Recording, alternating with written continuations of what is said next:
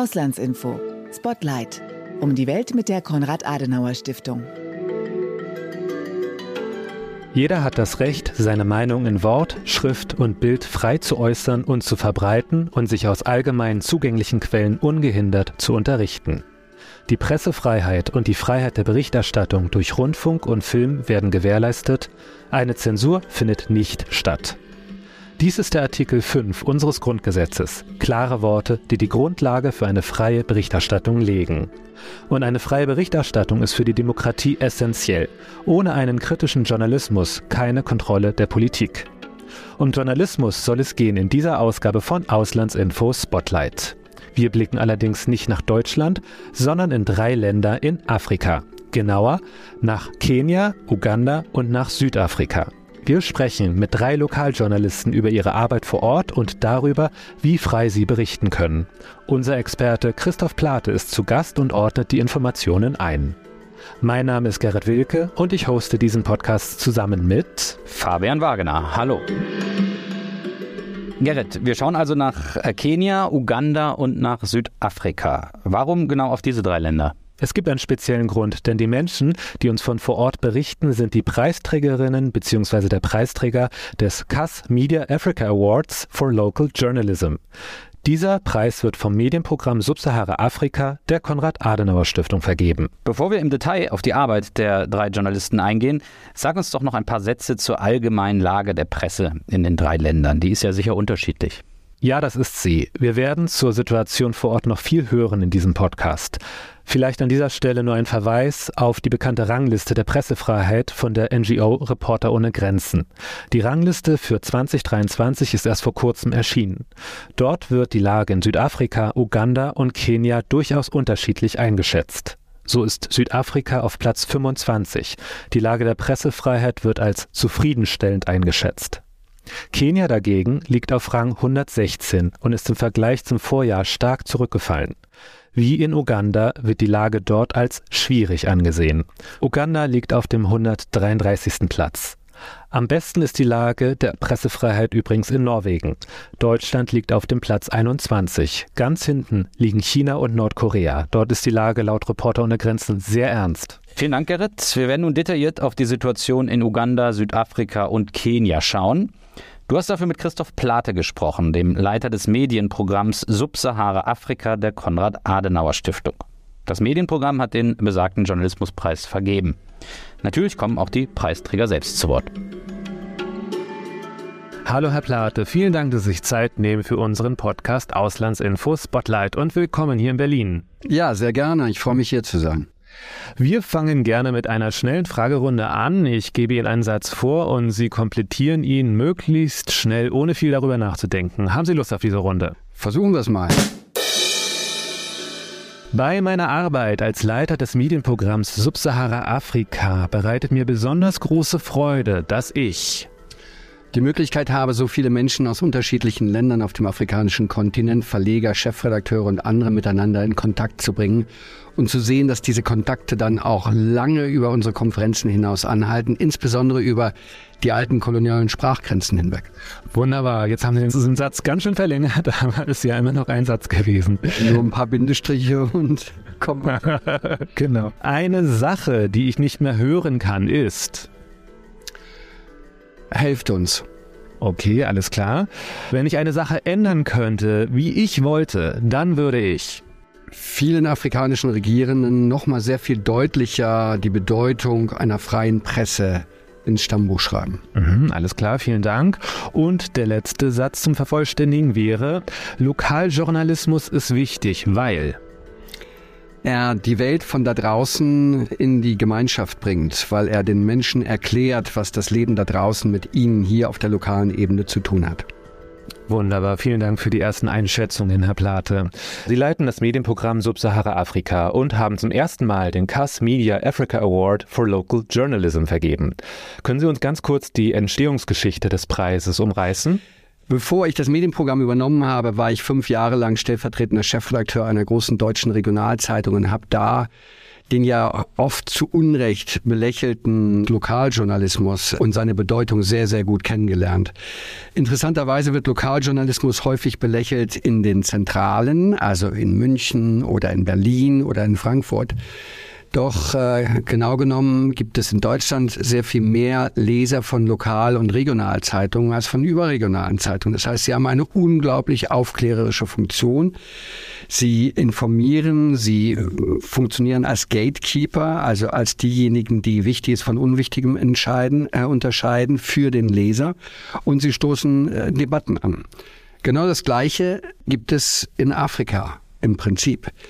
Nun sind die afrikanischen Mediensysteme anders geordnet. Das hat etwas mit der kolonialen Struktur vieler dieser Länder zu tun. Das heißt, die Medienhäuser sitzen in den Hauptstädten oder in den wirtschaftlichen äh, Zentren des jeweiligen Landes und dann gibt es Lokalredaktionen da draußen, ganz, ganz weit weg, häufig nur eine Person, vielleicht auch mal zwei die häufig nicht besonders gut bezahlt werden, die sehr viel mehr die Herausforderung zu meistern haben, dass sie diejenigen sind, die den Leuten, über die sie schreiben und über die sie kritisch schreiben, also dem Präfekten, dem Bürgermeister, dem lokalen Priester und anderen, tagtäglicher begegnen, auf dem Weg zur Arbeit oder in die Kirche oder auf dem Markt.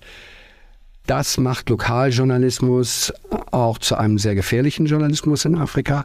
Und um all das zu würdigen, und um Lokaljournalismus auch mal gegenüber afrikanischen Verlegern ein bisschen mehr herauszustreichen und seine Bedeutung hervorzuheben, haben wir diesen Preis ausgeschrieben. Und wir haben uns dabei natürlich orientiert an dem ja seit über 40 Jahren existierenden Konrad Adenauer Lokaljournalistenpreis hier in Deutschland, der der angesehenste Journalistenpreis der Republik ist. Wie viele Einsendungen gab es denn? Wenn ich mich recht erinnere, waren es etwa 200 Einsendungen aus, ich glaube, 26 verschiedenen Staaten, portugiesischsprachig, französischsprachig und englischsprachig. Und das war ein Haufen Arbeit aus diesen Einsendungen dann. Und diese Einsendungen waren natürlich auch Audio- und äh, Fernsehbeiträge und andere. Ähm, das war sehr, sehr viel Arbeit, durch all diese Einsendungen zu gehen. Und ja, und dann hat die Jury dann irgendwann, ich glaube, final aus zwölf Beiträgen dann diese drei Preisträger herausgesucht.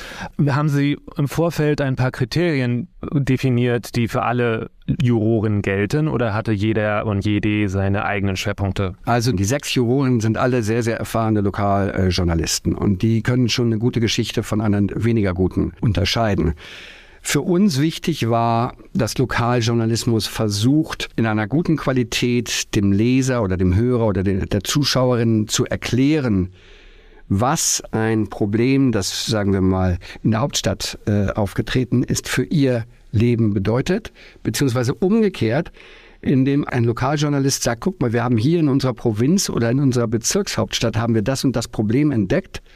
Und das sagt aber eine ganze Menge über nationale Probleme, die wir haben. Also die Fähigkeit des Lokaljournalisten ein Stück weit auch zu abstrahieren, sich zu distanzieren von dem Thema und zu sagen, was hat das mit der Nation zu tun? Oder was hat das Thema da draußen mit uns hier im Lokalen zu tun? Alles klar, darum ging es also. Das war sozusagen die Zielvorgabe, das Hauptkriterium. Und jetzt haben wir ja auch drei Gewinner gekürt.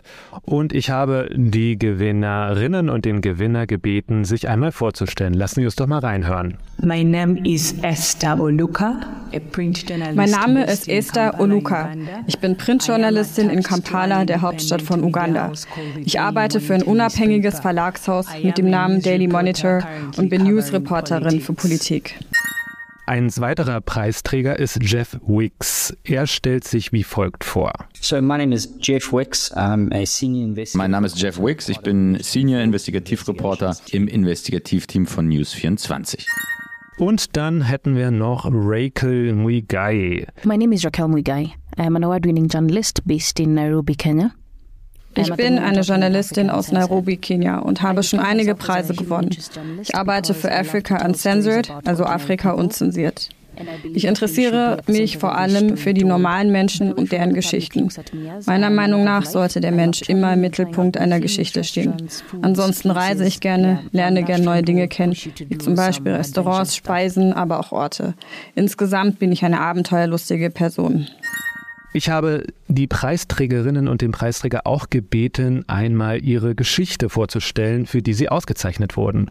Bleiben wir doch mal bei Rachel Wigai. I received recognition for the story Scout the Vote. Für das Projekt The Vote erhielt ich Anerkennung. Es ist ein Teamprojekt, welches stark von den damaligen Geschehnissen in Kenia beeinflusst wurde. Konkret befasste sich das Projekt mit Fällen von Hate Speech und Gewalt, die mit der Vorbereitungsphase der Parlamentswahlen in Kenia einhergingen. Im Mittelpunkt meiner Erzählung stehen vier Überlebende, die ihre Geschichte erzählen und in unterschiedlichen Teilen Kenias leben. Die Geschichte untersucht nicht nur das Leben der Opfer nach der Gewalterfahrung bei den Wahlen 2007, 2008, 2013, 2017. Sie geht den Fragen nach, welche Ängste es vor einer Wahl gibt und was es mit den Menschen macht, wenn sie in so einer wichtigen Zeit Gewalterfahrungen machen müssen. Herr Plate, können Sie sich mal erinnern, was Ihnen durch den Kopf gegangen ist, als Sie den Film zum ersten Mal gesehen haben? Ich habe ja nun selber, bevor ich das Medienprogramm geleitet habe, in den 90er Jahren habe ich äh, fast neun Jahre lang in Kenia gelebt und gearbeitet und kenne halt die Gewaltbereitschaft um politische Ereignisse herum in diesem Land, die sich leider sehr, sehr entlang ethnischer Linien orientiert. Und Raquel Mugai ist eine sehr junge Journalistin und sie hat hier zum Beispiel erzählt von der Gewalt 2007 und auch 2017 bei den Wahlen. Und ich denke, das ist sehr, sehr wichtig, dass junge Menschen äh, die Gesellschaft mit ihren journalistischen Produkten daran erinnern, was damals passiert ist, um so etwas zu verhindern. Ich meine, Menschen wurden massakriert oder Menschen wurden verstümmelt, weil sie aufgehetzt wurden durch Hate Speech oder durch Milizenführer, die ein vielleicht ethnisches ähm, Programm des Hasses vertreten haben. Eine ausgesprochen wichtige Arbeit. Wenn man diesen Film schaut, legt sich gleich so eine Klammer auf die Brust, weil da Menschen berichten, teilweise unter Tränen, wie sie Angehörige verloren haben oder was ihnen passiert ist, als sie misshandelt, verstümmelt wurden. Und es ist ganz offensichtlich, dass es diesen Menschen nicht leicht fällt, darüber zu reden, dass Raquel und ihr Team sie aber dazu, äh, davon überzeugt haben, dass es wichtig ist, äh, diese Geschichten zu erzählen, um eine Wiederholung dessen, was vor einigen Jahren geschah, unbedingt zu verhindern. Alles klar, vielen Dank für diese Eindrücke. Dann kommen wir jetzt zu dem Projekt von Esther aus Uganda. Sie hat uns ihr Projekt wie folgt beschrieben. The assignment was divided into a three-part series. One die Aufgabe wurde in drei Teile aufgeteilt. Zunächst beabsichtigte ich, die konkreten Grundprobleme Ugandas zu beantworten.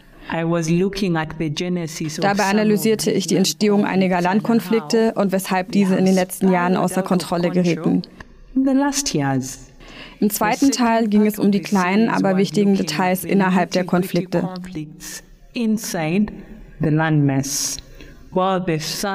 Abschließend ging es darum, mögliche Lösungen zur Beilegung der Konflikte herauszuarbeiten. Herr Plate, können Sie sich noch an das Stück erinnern? Was waren Ihre ersten Impressionen? Also diese Serie von Artikeln von, von Esther Oluka. Es ist sehr wichtig, dass diese Serie zu, zum einen von einer Frau geschrieben wurde. Das hoben auch einige der weiblichen Mitglieder der Jury hervor weil die ganze Frage von Land und Landbesitz in einem Land wie Uganda eigentlich von Männern dominiert ist. Es sind die Männer, die die Title Deeds halten, also die die Eigentümer von Grund und Boden sind und dass Frauen diese Gesetzmäßigkeiten hinterfragen, hielten viele der Jurymitglieder für ausgesprochen wichtig. Dann war es eine ziemliche Sisyphusarbeit weil es in Uganda in dieser Gemengelage aus kolonialer Administration, früherer kolonialer Administration, die dann bei Ugandas Unabhängigkeit in den 60er Jahren an die neuen Herrscher übergeben wurde, eben auch eine ganze Menge von Unregelmäßigkeiten und Ungenauigkeiten gab. Weil es in Uganda nicht immer ein funktionierendes Katasteramt gab, weil es sehr, sehr viel Land gab, aber durch das Bevölkerungswachstum natürlich jetzt dieses Land immer weniger wird, entstehen diese Probleme. Dann gibt es die politische Einflussnahme oder die Versuche von Politikern, sich Land unter den Nagel zu reißen. Und all das führt dazu, dass viele, viele Menschen nicht mehr an das althergebrachte Modell, in dem es klar war, dieses Feld dort hinten gehört dem Bauer so und so und das Feld gehört dem Bauer so und so, dass all das nicht mehr wirklich klar ist und nicht mehr verlässlich ist, dass Esther Uluka das so beschrieben und herausgearbeitet hat und auch mögliche Lösungen vorgeschlagen hat Das sollte nämlich Journalismus auch bringen und äh, zumal Lokaljournalismus nicht nur anklagen und beschreiben, sondern auch suchen, was könnte man dann eventuell ändern. Es war eine sehr wichtige Serie. Mhm, und nun kommen wir noch zu Jeff aus Südafrika, Jeff Wicks. In dem Projekt, für das er ausgezeichnet wurde, ging es um in meinem Projekt geht es um den Anschlag auf eine Whistleblowerin. Sie war in der Bezirksregierung Gauteng Leiterin der Finanzen im dortigen Gesundheitsministerium.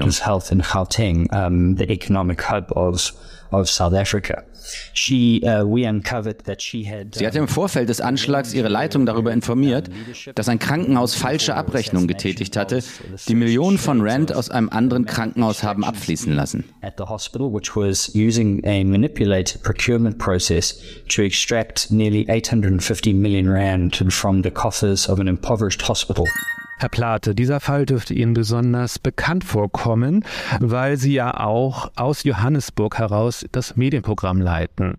Wie sind Ihre Assoziationen zu dem Fall? Können Sie uns noch mal ein bisschen Hintergrund darbieten, bitte? Ja, dieser Mord an äh, Babita Deokaran hat seltsamerweise viel weniger Schlagzeilen gemacht, als ich es erwartet hätte.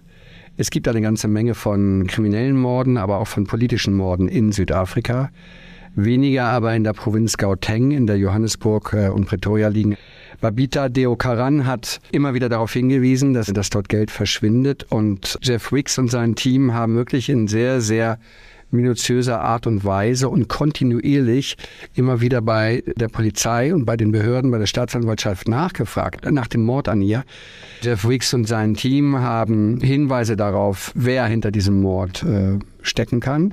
Und Jeff Wicks und sein Team haben immer weiter nachgefragt, nachgefragt, nachgefragt.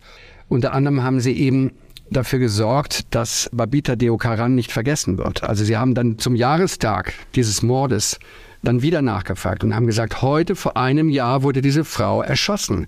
Und was bitteschön ist denn jetzt eigentlich passiert? Ist ihre Familie kompensiert worden? Hat, ihr, hat der Familie irgendjemand mal gesagt, was denn eigentlich dahinter stecken könnte? Das heißt, das Ganze ist nicht nur eine Anklage natürlich gegen die Mörder und die Hintermänner dieses Mordes, sondern es ist auch eine Anklage gegen die unwilligen oder unfähigen Ermittlungsbehörden, die in diesem Fall tätig waren. Bei den Werken geht es also um Korruption, Opfer von Gewalt und Landraub, allesamt kritische Themen, für die es die richtigen Rahmenbedingungen geben muss, also Pressefreiheit. Lassen Sie uns doch mal die einzelnen Länder durchgehen und schauen, wie es vor Ort um die Pressefreiheit bestellt ist. Wie steht es um die Pressefreiheit in Kenia, Herr Plate? Naja, ich sagte eingangs, dass ich dort mal in den 90er Jahren gelebt habe und heute ist, äh, gibt es eine sehr freie Presse in Kenia, die praktisch alles sagen kann und auch Kritisches sagen kann.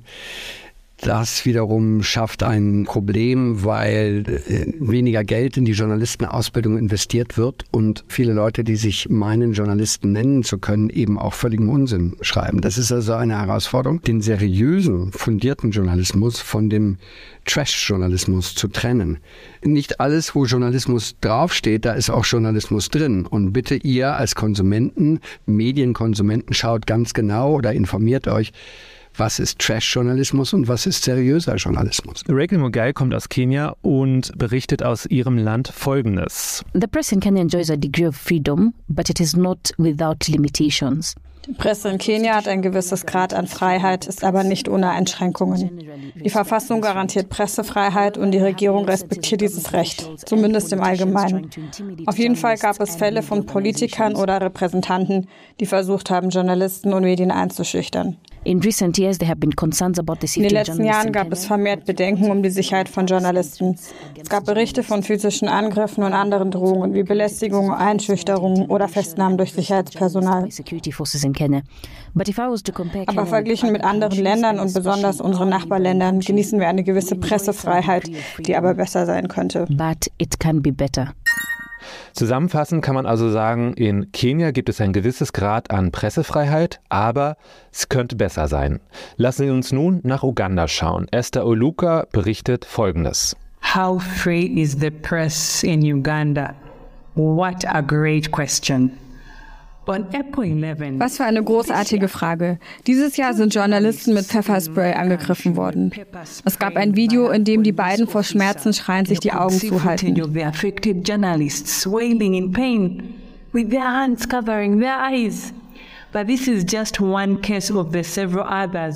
Das war nur ein Fall von vielen weiteren. Außerdem wurde eine Kollegin in einer Pressekonferenz von einem Militäroffizier mit einem metallischen Schlagstock mit Nägeln attackiert. who is alleged to have grabbed and attacked one of her feet with a metallic bar with nails. Das ist schon ziemlich heftig. Ähm, was sagen Sie, haben Sie von diesen Vorfällen gehört und wie ist Ihrer Meinung nach der Grad der Pressefreiheit in Uganda? Sehr, sehr schlecht. Also da hat Esther Oluka einige Fälle beschrieben. Man könnte eine ganze Reihe von anderen Fällen äh, noch nennen. Die, der ugandische Präsident Yoweri Museveni, der ja immerhin seit 1986 regiert und der in den ersten Jahren es äh, sehr, sehr gut verstanden hat, vor allem die internationale Presse für sich einzunehmen und der die internationale Presse auch immer mal wieder hofiert hat. Das hat sich dann in den letzten Jahren etwas, etwas gewandelt. Aber dieser Yoweri Museveni hat schon immer eine deutliche Missachtung eigentlich gezeigt gegenüber dem ugandischen Journalismus. Es gibt sehr, sehr engagierte ugandische Journalisten, aber es gibt eine Menge von Überwachung. Es gibt Drohungen gegen auch seriöse Journalisten und es gibt diese physischen Attacken. Ugandische Journalisten haben jetzt eine sogenannte Journalist Guild oder eine Editors Guild gegründet, auch mit Hilfe des äh, dortigen Büros der Konrad-Adenauer-Stiftung. Herr Plate, ganz kurz, ich glaube, den Begriff müssen wir ganz kurz erläutern. Eine Editors Guild ist eine Interessensvertretung für Journalisten. Aber nun zurück zu Ihnen. Warum wurde die Interessensvertretung in Uganda gegründet? Weil man sehr viel deutlicher wiederum der Öffentlichkeit klar machen muss, was ich schon im Falle Kenias gesagt habe, nicht überall, wo Journalismus draufsteht, ist auch Journalismus drin. Und es hat nämlich Fälle gegeben von Leuten, die sich als Journalisten ausgegeben haben in Uganda und die beispielsweise Geschäftsleute äh, versucht haben zu erpressen. Also wenn du mir nicht diesen und jenen Betrag zahlst, dann werde ich irgendwelche, auch wenn sie erfunden sein mögen, schlimmen Geschichten über dich schreiben oder publizieren. Das hat zu einer großen, großen Verunsicherung in der Öffentlichkeit geführt. Und die seriösen ugandischen Journalisten sind jetzt dabei, wie Esther Oluka und andere, sind jetzt dabei, eben auch nochmal deutlich zu machen, es gibt seriösen Journalismus und den könnt ihr gerne konsumieren und kommentieren. Ähm, aber es gibt eben auch diejenigen, die nur so tun, als ob sie Journalisten seien. Und ähm, ich hatte auch Esther gefragt, ob sie auch schon selber in einer Situation war, wo sie halt Einschüchterung erfahren hat. Sie hat Folgendes berichtet. Mir selbst wurde noch nie physische Gewalt angetan, aber ich kann von einem Vorgang berichten, bei dem ich einen offiziellen Repräsentanten nach einem Statement gefragt habe. Er meinte nur, dass er mich verklagen würde. Meine Geschichte ist nur eine von vielen. Before he abruptly ended the call. Imagine. I'm just one example, by the way. Vielen Kollegen werden Klagen angedroht, wenn sie an einer Geschichte dran sind. Und es spielt auch keine Rolle, wie gut die Beweise sind, die sie haben. And it does not matter whether one has documentations as proof to back their stories. It doesn't matter, you will still get suing threats. Lassen Sie uns noch hören, was Jeff Wicks aus Südafrika berichtet in puncto Pressefreiheit. In terms of press freedom in South Africa, we are very lucky to have a, an extremely free press. Um, in Südafrika sind wir in der glücklichen Lage, eine extrem freie Presse zu haben, die auch verfassungsrechtlich geschützt ist. Investigative Journalisten können ihre Rolle wahrnehmen, die Demokratie schützen und auch die Mächtigen hinterfragen. In einem weiteren Statement hat er das noch einmal wie folgt zusammengefasst. Press freedom in South Africa could be better.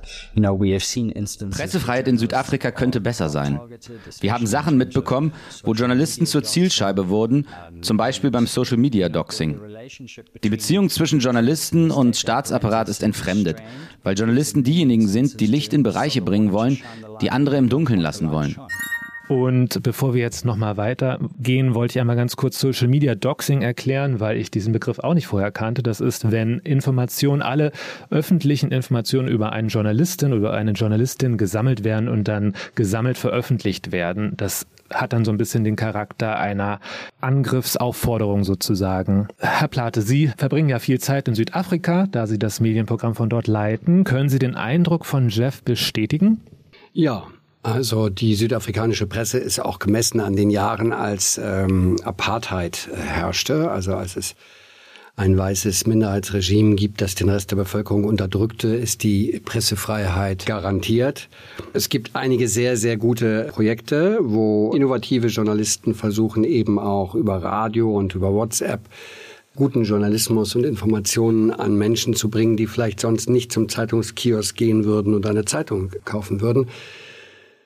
Was wir allerdings auch sagen müssen, ist, dass die Qualität des Journalismus in Südafrika dramatisch abgenommen hat in den letzten Jahren, weil es ähnliche Probleme gibt wie in Uganda und in Kenia.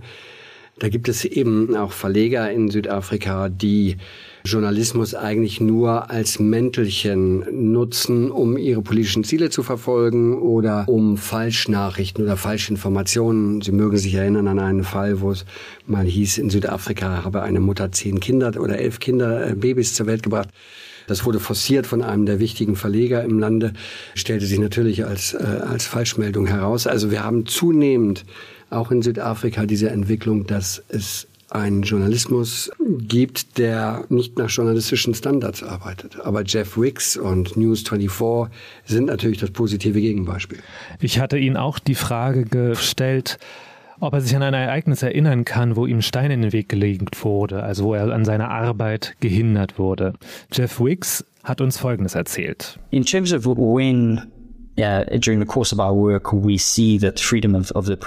die Frage nach einzelnen Geschehnissen, wo Pressefreiheit aktiv eingeschränkt wurde, ist eine schwierige Frage und kein einzelnes Beispiel sticht heraus. Als Journalisten haben wir einen geschützten Status.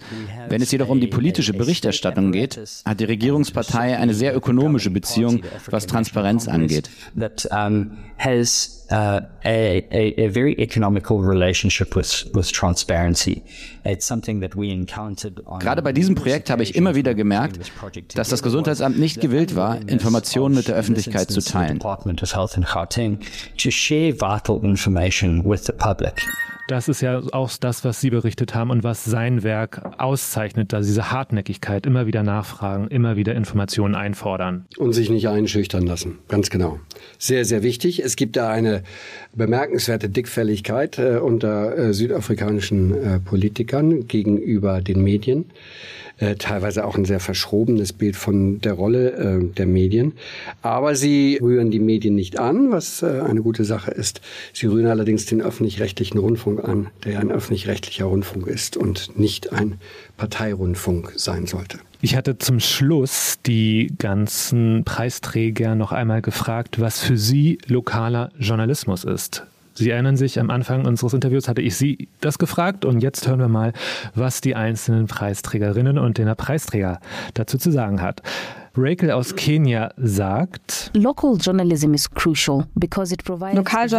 spielt eine zentrale Rolle. Er hilft Menschen, an valide Informationen zu kommen, die ihr Leben direkt betreffen. Ohne ihn würden wichtige Geschichten unerzählt bleiben und Menschen im Dunkeln gelassen werden über Sachverhalte, die ihr alltägliches Leben betreffen. Jeff aus Südafrika hat die Frage wie folgt beantwortet. Local journalism is important because journalists Lokaljournalismus ist wichtig, weil Journalisten an der Basis die Augen und Ohren der Öffentlichkeit werden. In Südafrika gibt es eine lange Geschichte des Investigativ- und Lokaljournalismus. Ohne ihn gäbe es viel mehr Skandale auf Seiten der Repräsentanten. Und für Esther Oluka ist Lokaljournalismus Lokaljournalismus ist wichtig, weil er die am meisten ignorierten Zustände in einer Gesellschaft zutage fördert. Herr Plate, vielen Dank für Ihre Zeit. Jetzt haben wir Lokaljournalismus in drei Ländern beleuchtet und in die Shownotes werden wir natürlich auch noch weitere Informationen tun, unter anderem natürlich die Links zu den Filmen und zu den Artikeln, sofern das möglich ist. Ja, sehr gerne. Vielen Dank, dass Sie mich hier hatten und wir damit ein bisschen die Bedeutung des Lokaljournalismus in Afrika haben herausheben können. Das war eine weitere Ausgabe von Auslandsinfo Spotlight. Dieses Mal haben wir in gleich drei Länder geschaut, und zwar nach Uganda, Kenia und nach Südafrika. Mehr zu dem CAS Media Africa Award for Local Journalism findet ihr in den Show Notes und natürlich auch einen Link zum Medienprogramm Subsahara Afrika, das von Christoph Plate geleitet wird. Links zu den journalistischen Beiträgen der Preisträger findet ihr ebenfalls in den Show Notes. Besucht uns auch bei Facebook, Twitter und Instagram. Auch in den Show Notes ein Link, wo ihr unser Heft Die Auslandsinformationen lesen könnt. Entweder digital oder ihr könnt das Magazin auch abonnieren. Und wir würden uns auch freuen, wenn ihr diesen Podcast abonniert. Dann verpasst ihr keine neue Folge mehr. Bis zum nächsten Mal hier bei Auslandsinfo Spotlight. Bis zum nächsten Mal.